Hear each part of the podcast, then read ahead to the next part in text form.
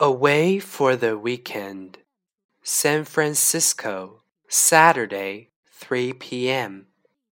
Anita is working today. Right now, she's listening to her messages.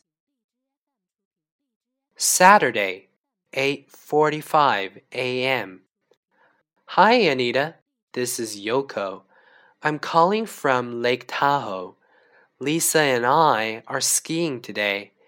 It's snowing here. It's so beautiful. What's the weather like in San Francisco? Give me a call. Bye. Saturday, 10:20 a.m. Hi, it's Bill.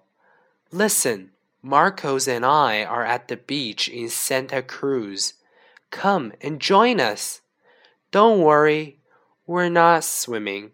It's too cold. See you. Saturday, 11:15 a.m. Hey Anita, this is Nathan. I'm in San Jose with Katie and Rob. They're playing tennis and I'm watching. It's nice and sunny here.